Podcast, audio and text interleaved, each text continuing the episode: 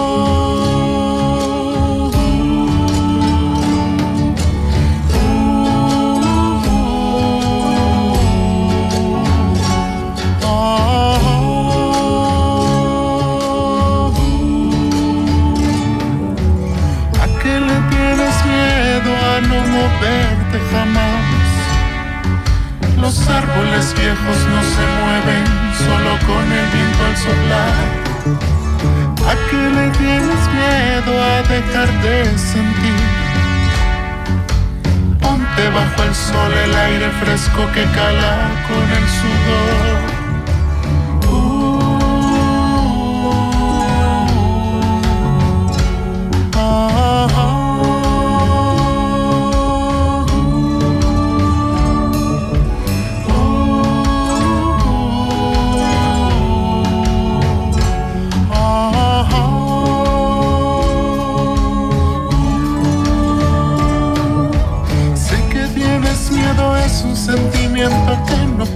Controlar.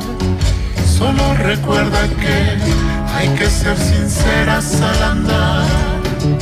Sé que el miedo es parte del camino hacia la libertad.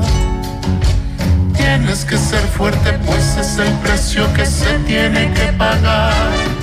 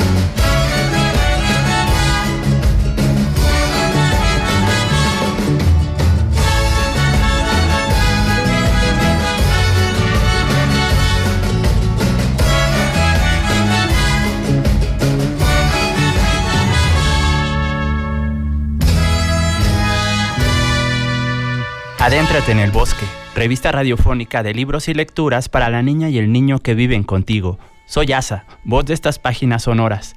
Quédate durante los próximos minutos respirando el aire fresco de nuestros árboles llenos de historias. Hoy es la emisión 81 y compartiremos contigo relatos de tradición oral recopilados por la escritora Norma Muñoz Ledo. También conversaremos con nuestro invitado especial acerca de la celebración de Todos Santos y Día de Muertos.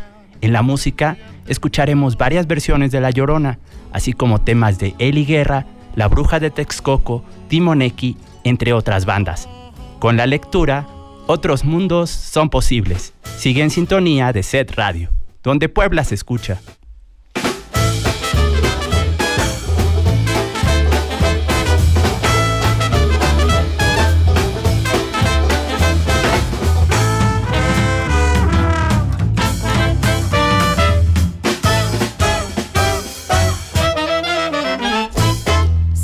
Parca, Huesuda, Katrina, Siriquisiaca, personaje esencial cuya sombría presencia nos observa a cada instante, tomando distancia y midiendo sus tiempos.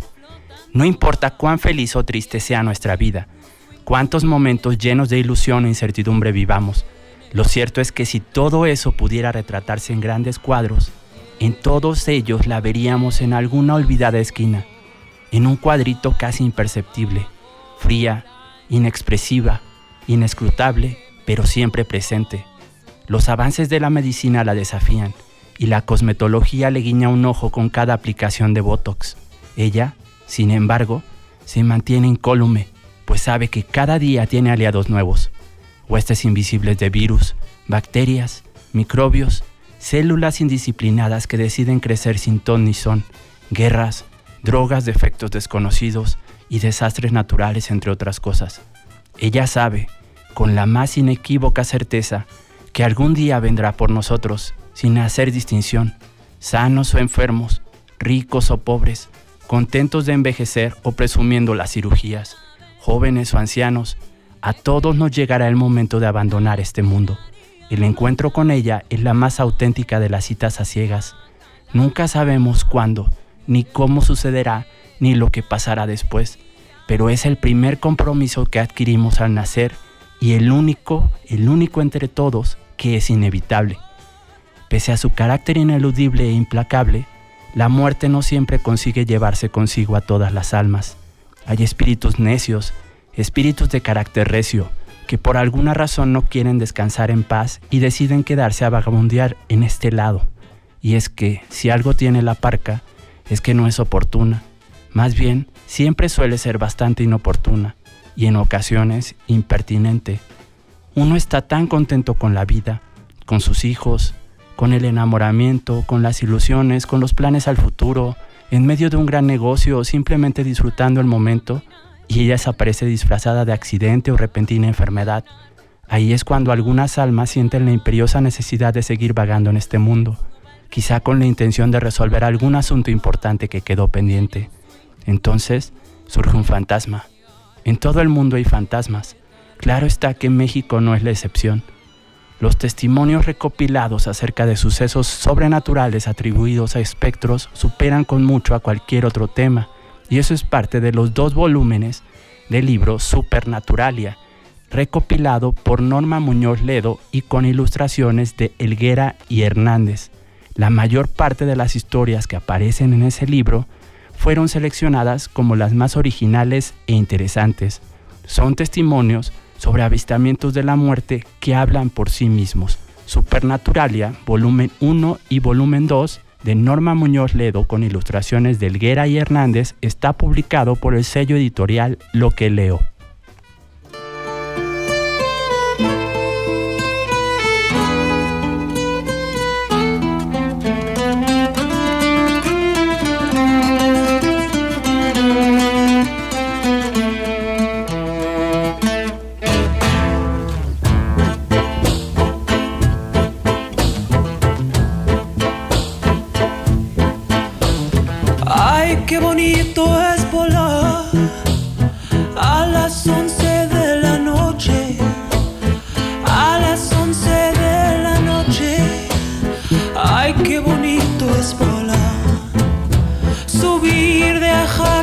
caer en los brazos de un soldado, en los brazos de un soldado, hasta quisiera llorar.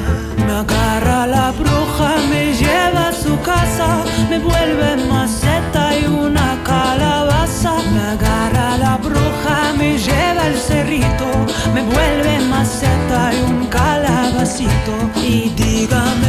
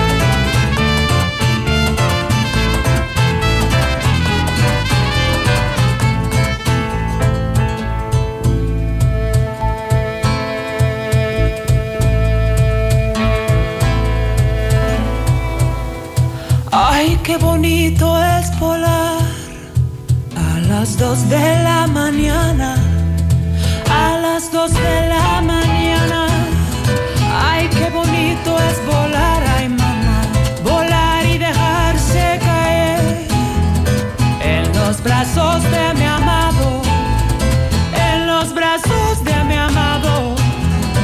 Ay, qué bonito es volar, ay me agarra la bruja, me lleva a su casa, me vuelve maceta y una calabaza, me agarra la bruja, me lleva al cerrito, me vuelve maceta y un calabacito. Y dígame, dígame, dígame usted, cuántas criaturitas se ha chupado usted.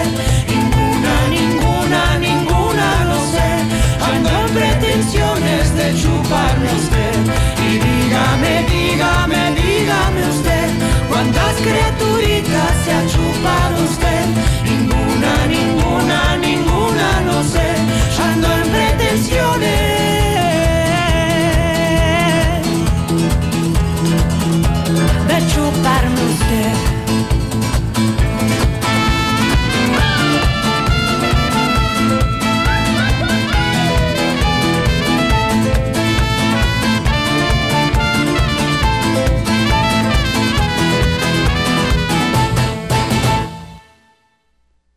La muerte y su carretón. El campesino José de Jesús Villavicencio, de un municipio en Jonacatepec, Morelos, experimentó en carne propia la cercana presencia de la muerte y su carretón. Aquí en el rancho todas las noches se oyen los mismos ruidos, los perros que ladran allá lejos y los grillos cante y cante todo el tiempo. La noche del 16 de marzo de 1988 estaba inquieto y no podía dormir. Al día siguiente, mi vecino Cayetano me iba a prestar su yunta para arar la milpa. Yo estaba nervioso, nomás pensaba en todas las cosas que tenía que hacer. Mi esposa Manuela me dijo que tenía chincual y que por eso no me estaba quieto. A medianoche apenas me estaba quedando dormido y que me despierta el silencio. No se oía nada de nada, ni los perros ni los grillos. De repente, el cuarto se puso helado. Hacía un frío que calaba desde adentro. En ese merito momento se oyó un sonido que haga de cuenta que partía la noche en dos. Era un ruido lento que se iba haciendo cada vez más fuerte, como de latas viejas que se venían arrastrando desde la carretera. Se me pararon todos los pelos y la piel se me puso chinita. Y Manuela, nada más roncando como bendita. A mí me entraron muchas ganas de asomarme a ver qué estaba pasando, pero apenas me enderecé, sentí como un aire helado aquí en la nuca y que me regreso a la cama como chivo espantado sin fuerza en las piernas. Entonces, escuché bien, porque fue cuando pasó justo enfrente de mi casa.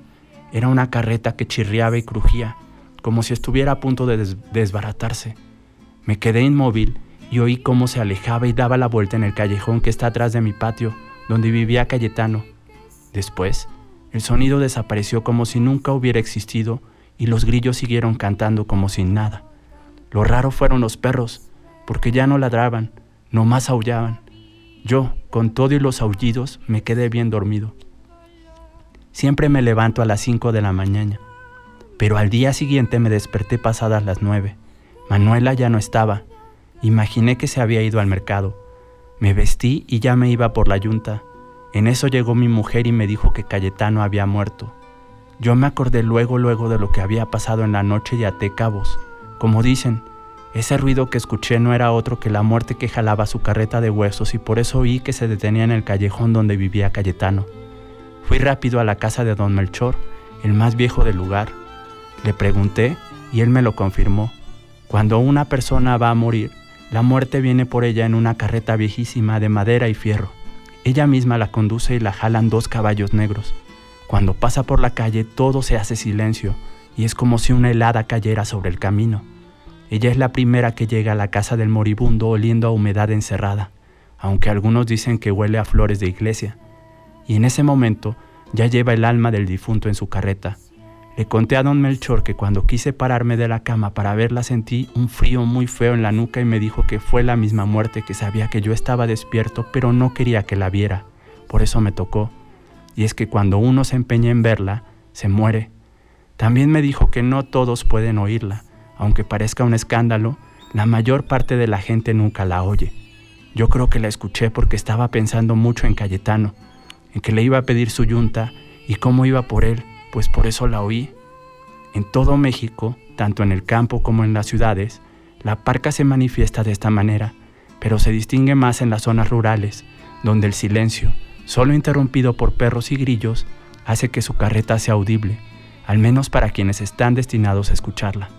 Ese sonido en las calles de la Ciudad de México, en Puebla o en otro lugar grande sería confundido con el de una motocicleta, el escape abierto de un microbús o un camión de la basura. La muerte y su carretón. Relato recopilado en Supernaturalia, volumen 1 de Norma Muñoz Ledo con ilustraciones de Elguera y Hernández, publicado por el sello Lo que leo.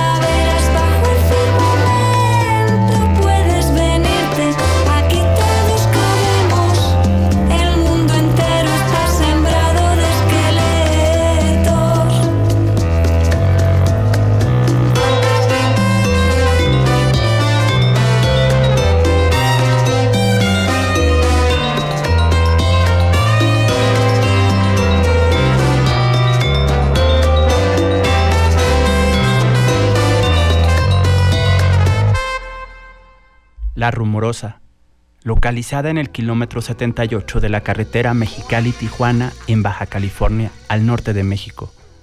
Este lugar, La Rumorosa, llama la atención de los viajeros que recorren la carretera de Mexicali a Tecate. Es un sitio desértico de calores intensos. Se distingue por sus escarpados bloques graníticos de diferentes tamaños y formas. Al caer la tarde, cuando las sombras se alargan y deforman todas las cosas, el ulular del viento produce sonidos desconocidos para el oído humano. De ahí su nombre. Cualquiera que ande por la rumorosa expresa de una sensación desconcertante y difícil de definir. Por un lado, el visitante tiene la incómoda impresión de no ser bienvenido, de llegar a una fiesta a la que no se le ha invitado, y por el otro, se siente permanentemente observado, como si cientos de ojos lo examinaran con una lupa gigante. Quienes transitan por esta zona Dicen que ahí la muerte manda y se viven toda clase de experiencias extrañas. La Rumorosa, localizada en el kilómetro 78 de la carretera Mexicali-Tijuana en Baja California, Aparece también recopilado en Supernaturalia, volumen 1, de la escritora Norma Muñoz Ledo con ilustraciones de Elguera y Hernández. Está publicado por el sello editorial Lo que leo. Cuando te fuiste, mis hijos preguntaron a dónde está papá. Ni modo de decirles que tú me traicionabas, así que una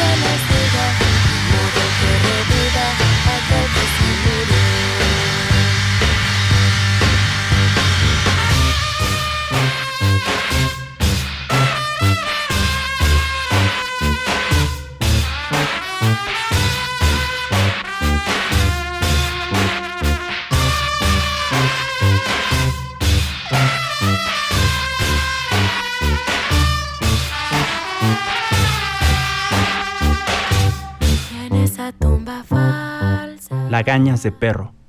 Por terrible que a muchos de nosotros nos parezca, hay quienes tienen la curiosidad de ver a la muerte aunque sepan que las consecuencias serán irreversibles y letales.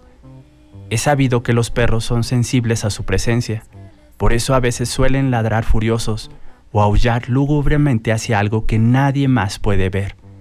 En Jalisco se recomienda, si uno de verdad está ansioso por ver lo que los perros ven cuando ladran o aullan en la noche, hacer lo siguiente durante siete días. Cada mañana se le deben quitar las lagañas al perro, o a los perros si se tienen varios, cuando todavía las lagañas están frescas. Luego se untan en los propios ojos y se evita lavarse la cara durante el ritual. Si los ojos llegaran a mojarse, aunque sea poquito, hay que volver a empezar. Al séptimo día, cuando los perros comiencen a, la- a ladrar o aullar, se puede dirigir la vista hacia donde ellos miran cuando ladran. Si eso se, se hace con, con mucho conocimiento, suele verse a la muerte bailando al son de una música que nadie oye, muchas veces acompañada de la llorona y otros seres espectrales.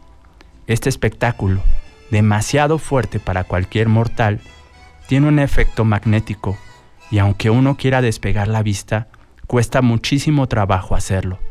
La persona que hace esto muere en un día o a lo mucho en dos, y sus últimos momentos son de un suplicio terrible, pues grita, se cubre todo el tiempo la cara, tiembla de miedo y ya no se atreve nunca a abrir los ojos.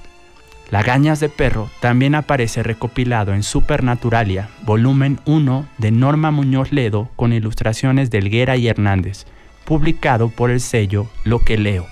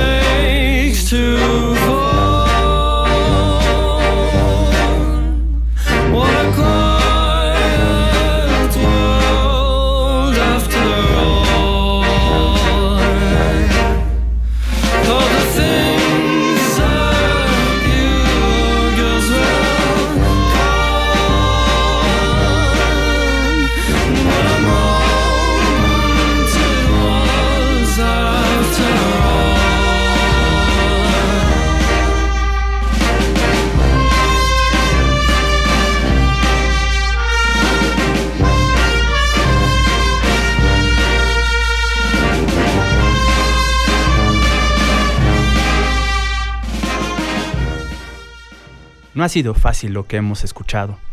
Me causa inquietud la fuerza demoledora de la muerte, la esencia finita de lo físico, lo que en la naturaleza son los ciclos benéficos que permiten el descanso y la renovación. Para la experiencia humana es la primera causa de rebelión. ¿Cómo comprender lo que sucede con la persona que en un momento deja de existir? ¿Cómo entender el cese de ese flujo de energía al que nos apegamos tanto porque al final del día es todo lo que tenemos? ¿Cómo aceptar que somos súbditos de la muerte? Esto, desde que el ser humano ha tenido uso de razón, ha sido causa de una mezcla de horror, dolor y curiosidad sin límite, así como origen de toda suerte de estrategias para utilizarla, trascenderla o evitarla. La mente humana difícilmente puede abarcar el concepto de la renovación como parte inherente de la idea de la muerte. Necesitamos dar forma a su poder en, en un personaje que a veces pasa jalando una carreta con huesos, helando el alma de quien tiene la osadía de verla cuando aún no le llega la hora. El mundo es infinito e insondable. Usted, con estos relatos testimoniales, consigue darle rostro y nombre a su dimensión mágica. Por momentos, he creído que puede tratarse de alucinaciones o estados alterados de los narradores. Sin embargo, la abundancia de testimonios y registros, y en particular la transformación de los relatores una vez vivida la experiencia, Basta para descartar los episodios como divagaciones o insensateces temporales. Siento que estas historias me están llevando a un punto sin retorno. A veces da miedo, pavor. Hay tanto que no alcanzamos a comprender. Por ejemplo, los fantasmas, esas almas en pena destinadas a vagar sin paz ni tregua por toda la eternidad. Qué enorme deuda, qué alucinante afecto puede hacer que uno mismo le niegue al alma su descanso y la obligue a deambular por siempre en un limbo sin reposo. Aunque la idea es desconcertante, muy desconcertante, reconozco que existen apegos lo suficientemente enloquecedores como para no querer irse aún cuando el cuerpo ha decidido lo contrario. No puede haber peor paradoja, pues el requisito para disfrutar de la abundancia de la vida es justamente estar vivos. Este es otro fragmento que aparece en el volumen 1 de Supernaturalia, de la escritora Norma Muñoz Ledo, con ilustraciones de Elguera y Hernández, publicado por el sello Lo que leo.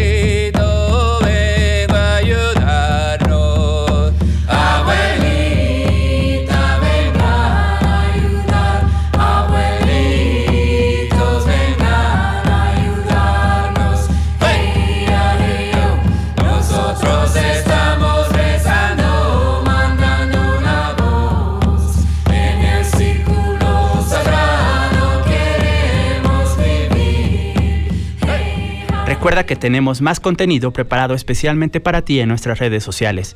Esta semana te compartimos un bello cortometraje animado acerca de la vida de la poeta chilena Violeta Parra.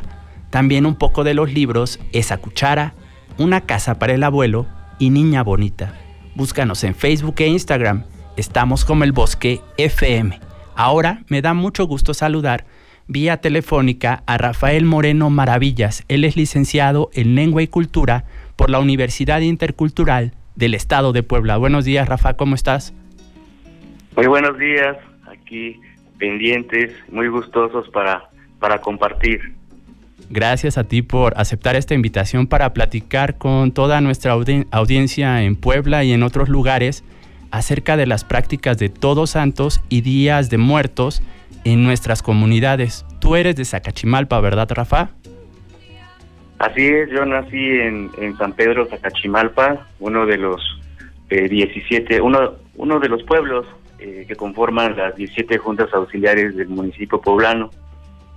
Sí, oye, tengo una pregunta para, para empezar esta conversación, Rafa. ¿Qué es lo que más recuerdas de esta celebración de Todos Santos de cuando eras niño?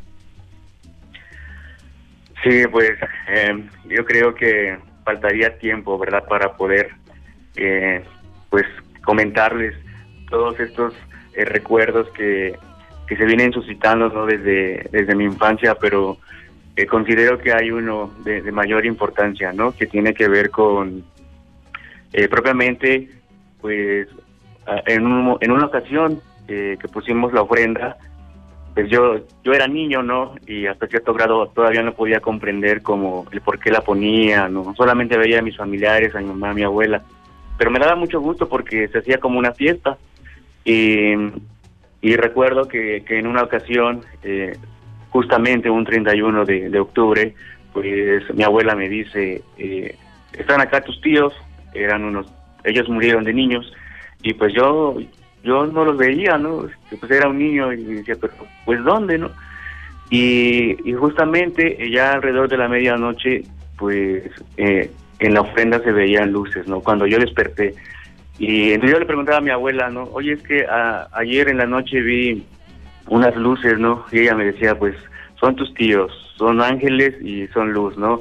Y eh, desde ese momento lo tengo muy presente y pues ahora no, no falta un banquete para esperar a los que ya se fueron, ¿no? Y, y eso para mí marcó esa experiencia de las fiestas de Todos Santos, porque me da mucho gusto, eh, mucha alegría, ¿no? Que su recuerdo viene a nuestras mentes y viene a convivir con la familia.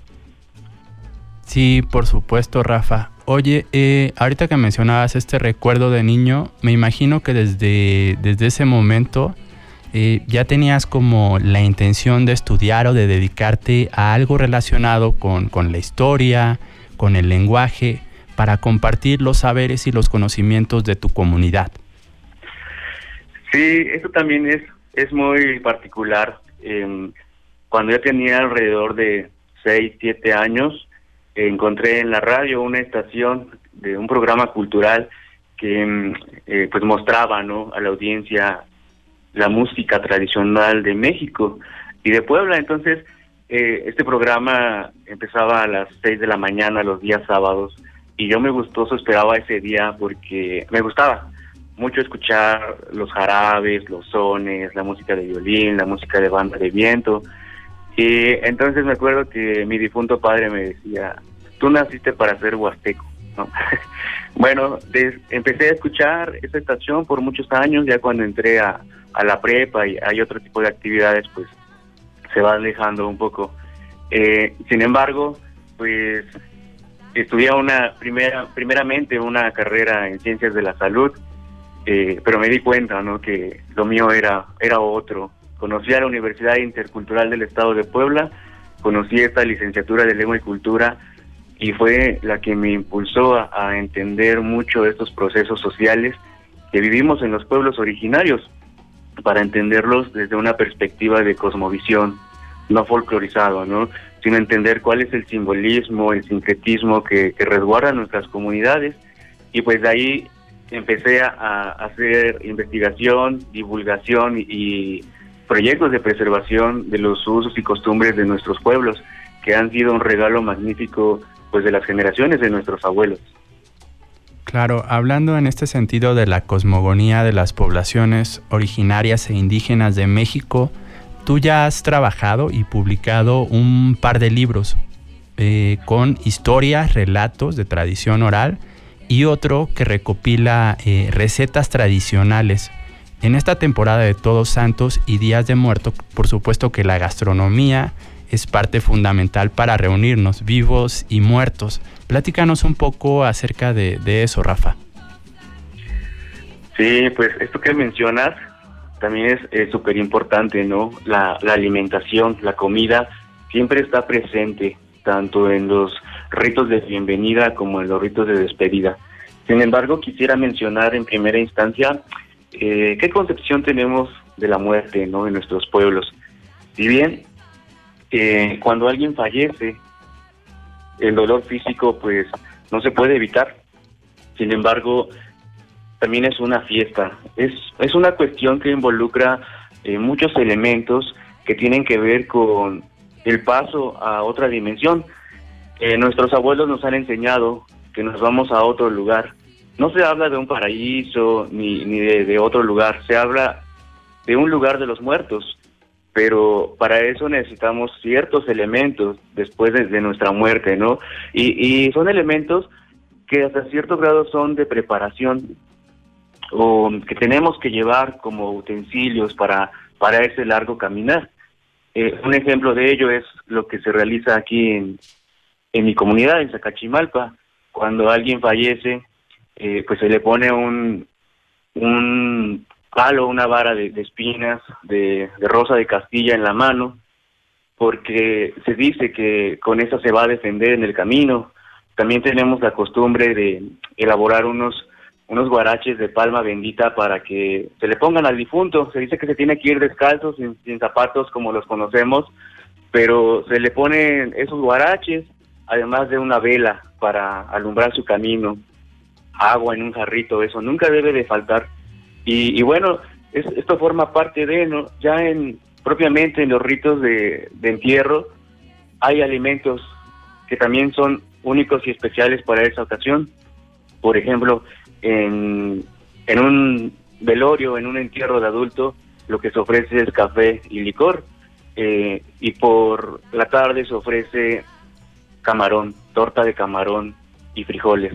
No se puede dar otro alimento porque se dice que es un día de guardar, entonces no se puede dar mole ni carne. Y caso contrario, con, cuando fallece un niño, le llaman aquí cuando fallece un angelito o un chiquito, eh, se da tole, se dan cosas dulces, se da refresco y para ellos no se puede hacer picante ni algún tipo de, de alimento eh, fuerte, como lo llaman, ¿no? Debe ser algo que los niños coman porque son los niños los principales participantes en, en este día de despedida. Sin duda, Rafa. En, en estas publicaciones que, que has realizado, eh, con apoyos tanto de los gobiernos municipales y estatales de, de Puebla, ¿qué has podido encontrar para compartir con el resto de las personas que se acercan a ellos? Sí, es, am, es un asunto de, eh, de poder concientizar a, a la población. Cuando, cuando yo eh, visité estas comunidades, estos pueblos, eh, no, no sabía que me iba a encontrar con tantas maravillas, ¿no? Yo digo que cuando hice este viaje por los pueblos de la ciudad, me encontré con un grande rompecabezas que emplacaba, ¿no? Se acomodaba pueblo con pueblo. Era una cuestión de hermandad que solamente estaba dividido por límites territoriales, pero hasta cierto grado se encontraba muchos elementos que compartimos entre los pueblos.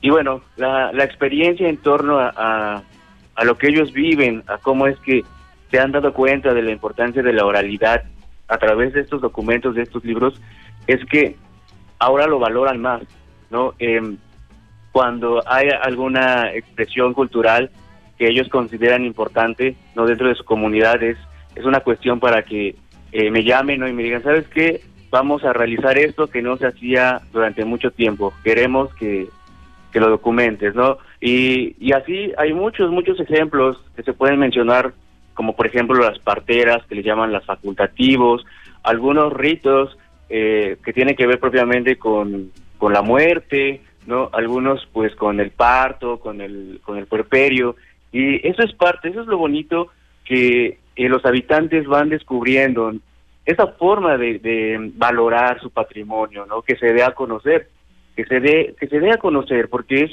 lo que resguarda nuestras comunidades, lo que a través de generaciones pues la gente se ha resistido a perder, ¿no? A que sea sustituido. Tal vez sí han existido algunas modificaciones, pero la esencia es la misma. Sin duda, Rafa. Vamos a seguir platicando contigo, pero antes vamos a escuchar una versión en náhuatl de La Llorona a cargo de un coro infantil. No se vayan.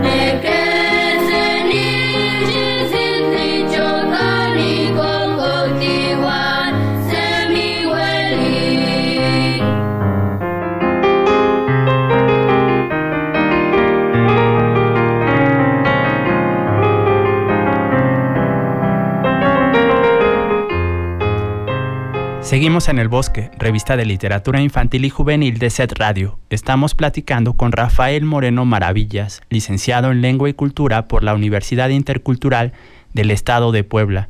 Rafa, hay otro elemento fundamental durante toda esta temporada, que es el pan de muerto. Hay mucho sincretismo y muchos elementos alrededor de, del pan de muerto. ¿Nos quieres platicar un poco acerca de esto en, en las comunidades? Por supuesto, la elaboración de pan en esta temporada eh, conlleva organización, conlleva unidad familiar, conlleva recuerdos, eh, simbolismo. Y esto me refiero porque hay hornos tradicionales, ¿no? El horno de la abuelita, el horno del abuelito, que reúne familias, eh, pues, pues cada año. ¿Por qué? Porque se va a elaborar ese producto que es fundamental en estos días para nuestras ofrendas, para los banquetes. Eh, hay casos muy particulares, em, pues donde se reúnen las familias aquí en los pueblos. Se sabe que se va a pasar la madrugada haciendo pan. Hay muchas experiencias que, se pudieran contar, ¿no? De, lo que se vive, porque a, a la hora de, de elaborar una hojaldra, pues se platica, ¿no? Esta era la receta del abuelito, que ya no está. O así nos enseñó el abuelo. O mira, utiliza este tipo de leña para, para hornear el pan. O agrega este ingrediente porque nos enseñó la abuela. Son espacios, la elaboración de, de alimentos, la elaboración del pan, eh, son, son espacios para poder compartir. Eh, como lo decía, pues con recuerdos, ¿no? Porque no solamente es amasar la, la masa eh, o mezclar los ingredientes, la harina, el huevo. Eso involucra pues una receta de años, no una enseñanza de, de los que ya no están. Y es una enseñanza pues para ellos, también es una retribución, es una, es una ofrenda. Y, y bueno, hay tiempos para todo. Las familias ya saben, ¿no? Que qué día tienen que iniciar con los preparativos pues para ver si el horno no tiene alguna corteadura, para elegir el, el mejor tipo de leña, eh, para decidir quién va a hornear, quién va a amasar, quién va a, a poner la juncolí, por ejemplo. Y esto involucra, como le decía hace rato, toda una noche de pláticas, de estar horneando. Hay muchas familias, ¿no? Em, que hornean en la noche del primero de noviembre para colocar sus panes el 2 de noviembre en las ofrendas y están horneando durante la madrugada al son de las campanas que se repican en nuestros pueblos durante toda la noche, desde las 12 del día del primero hasta las 12 del día del 2 de noviembre. Por supuesto, y son elementos fundamentales para los recuerdos, los pensamientos y las historias que pasan de generación en generación, ¿no es así, Rafa? Sí, sí, y esto es muy bonito porque se ha ido manteniendo y, y bueno, hay ah, ciertas características que identifican al pan de cada pueblo. ¿no? Es una cuestión que, que nosotros podemos identificar. Ah, es que este tipo de pan lo elaboran en Chautla, por ejemplo, ¿no? Así hacen su pan los de Tetera. Y esto nos va dando particularidades a cada uno de los pueblos, pues en cada uno de estos pueblos tiene su, su forma distintiva, ¿no? De poder llevar a cabo, de celebrar, de festejar estos días de Todos Santos. Em, hay muchos elementos importantes como podemos conocer, eh, por ejemplo, mencionando otra vez la, la preparación de alimentos, pues el chacualole. El chacualole es un dulce de calabaza.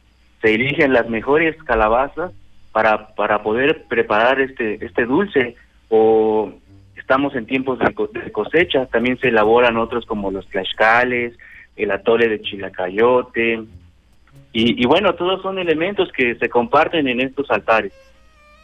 Por supuesto, la iluminación, la luminaria es otro elemento fundamental, Rafa. Platícanos un poquitín acerca de, de ello. Sí, la luminaria va eh, relacionada con, con otro tipo de práctica. Pues la luminaria es una un fuego nuevo, es una fogata que se prende en los hogares, en muchos de los hogares de nuestros pueblos, pero principalmente se enciende este fuego, esta luminaria en los atrios de los templos. Se dice que es un fuego que debe de alumbrar las almas que vienen a visitarnos. Eh, en este fuego, alrededor del sistema de mayordomos, comparte pan, comparte café, comparte tabaco, se platica en torno a los recuerdos, en torno a algunos aspectos de las comunidades, mientras unos mayordomos están en convivencia junto a la luminaria, los otros están tocando las campanas con el toque del doble. El doble es, es un toque de, de campanas muy particular que en nuestras comunidades nos indica que alguien ya ha fallecido. Se toca casi inmediatamente después de, de la muerte de la persona. Es, es el primer anuncio y eso es lo que nos indica a, a saber no quién, quién ha fallecido, pues para que se pueda ir a, a visitar y apoyar a los familiares. Y bueno, durante la luminaria, que es en la noche del primero de noviembre, hay otro elemento que se conocen como los calabaceros o los calabazotín. Ellos son un grupo de personas que andan casa por casa durante toda la noche, en- haciendo ruido con sartenes, tambores, campanas, porque se dice que con ese ruido las almas no se van a quedar dormidas aquí en la tierra y pueden regresar a, ese lugar, al lugar de los muertos el día 2 de noviembre. Pues eh, ha sido realmente muy interesante todo esto que nos has platicado, Rafa, aún, aún con el poco tiempo que hemos tenido, pero me gustaría que nos compartieras algún mecanismo de contacto para aquellas personas que están interesadas en adentrarse más en, en estas temáticas. Claro, eh, pues como bien lo mencionabas, eh, pues me dedico a, esta cuestión de la documentación de, de los pueblos de, de la ciudad de Puebla, la documentación lingüística, etnográfica, a través de fotografía, de registro de tradición oral. Y bueno, pues em, estoy en las redes sociales, aparezco como José José R. Moreno. eh, y bueno, pues ya también pudieran preguntar directamente eh, a la estación contigo para, para poder, eh, pues, de igual manera compartir estos materiales eh, de forma de forma gratuita para que puedan conocer una pequeña muestra de lo que existe en nuestras comunidades. Eh, mi trabajo eh, no ha terminado, tengo otros proyectos, otras iniciativas para seguir complementando y mostrando pues todo esto que, que tenemos y resguardamos aún. Por supuesto, Rafa, ¿algo más que quieras comentar? Pues ahora es muy triste em, no poder compartir a lo mejor a viva voz lo que vivimos en los pueblos, pero cuando haya oportunidad y las personas que nos escuchan puedan visitar eh, en próximos años las fiestas de estos días y otro tipo de, de festividades en las comunidades, en las juntas auxiliares de Puebla, pues son bienvenidos. Nosotros abrimos nuestros brazos para que podamos compartir de nuestra comida, de nuestro tiempo, de nuestra música, de nuestros ritos y que pues ellos eh, eh, se den cuenta, ¿no? Que lo que vivimos el día a día. Por supuesto, mil gracias por esta charla, Rafa. Pues gracias, gracias a ustedes, gracias a ti, Azael, por, por este espacio. Estamos, eh, estoy muy gustoso de seguir compartiendo. Eh, esperemos que eh, haya más espacios para poder dar a conocer esos testimonios que he podido recopilar a lo largo de estos años de, de, de los abuelos de estas comunidades. Así será, Rafa. Muchas gracias. Que tengas muy buen día. Muy buen día, hasta luego. Recuerda que puedes volver a escuchar este programa a la hora que quieras y en el dispositivo que prefieras o compartirlo con algún conocido mediante el podcast. Búscanos en Spotify, Mixcloud, Google, Apple y Anchor. Estamos como el Bosque FM.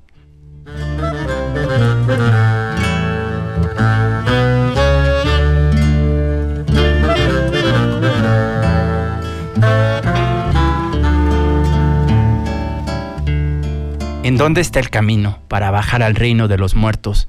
¿A dónde están los que ya no tienen cuerpo? ¿Hay vida aún allá en esa región en la que de algún modo se existe? ¿Tiene aún conciencia nuestro corazón? ¿En qué cofre y caja se esconde a los hombres y mujeres y los envuelve en ropas el dador de la vida? ¿Es que allá los volveré a ver? ¿He de fijar los ojos en el rostro de mi madre y en los ojos de mi padre? ¿Han de venir a darme ellos aún su canto y su palabra? Yo los busco. Nada está allí. Nos dejaron huérfanos en la tierra. Este es un fragmento de Cantares Mexicanos, traducción de Ángel María Garibay Quintana.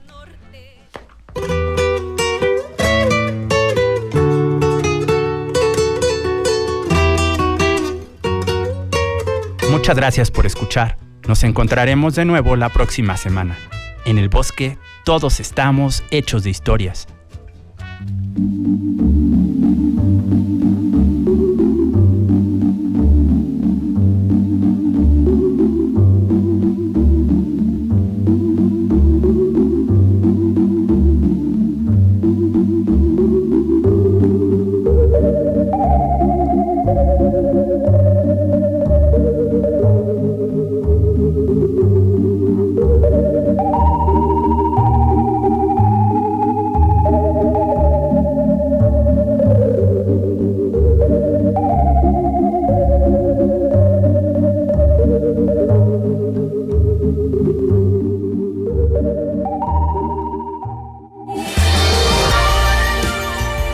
Guardabosques, nos volveremos a escuchar el próximo sábado. El próximo sábado. De 10 a 11 de la mañana en Puebla FM, la radio de Puebla. La radio de Puebla.